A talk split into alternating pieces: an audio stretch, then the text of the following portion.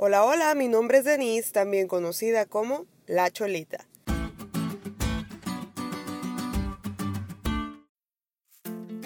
A veces juego una trivia de cultura general en la que me han salido preguntas relacionadas a los nombres oficiales de figuras públicas, obras de arte y así.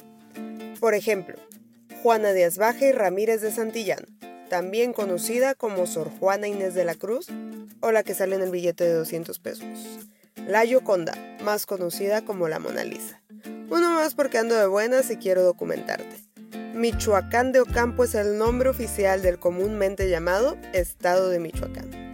Aunque se le desidentifica con varios nombres, se refieren a lo mismo, así como Cholita es Denise y Denise es Cholita, y eso es por lo del equipo de Tijuana, ¿eh? no piensen otra cosa. No debería sorprendernos entonces que la figura principal del libro de Daniel y del universo entero también se identifique con varios nombres.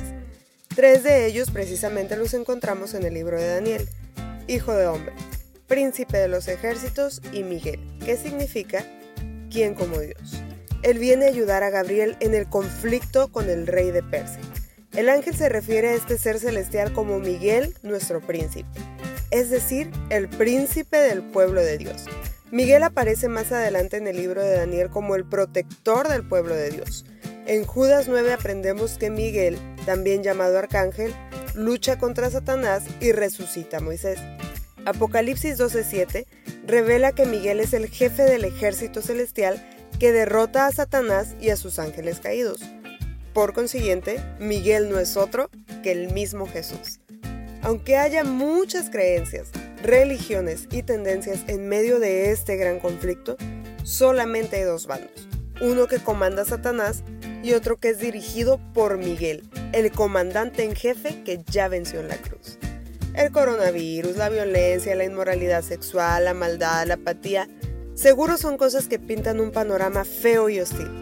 Hay a diario batallas que nos toca librar, un amigo que nos traicionó, un ser querido que murió. La vida es difícil sin duda. Tenemos un enemigo no de carne ni hueso, que quiere hacernos caer, pero no hay nada que temer porque el protector del pueblo de Dios pelea por nosotros y nos cuida.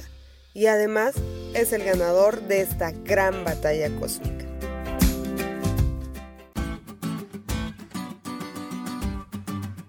¿Te diste cuenta lo cool que estuvo la lección?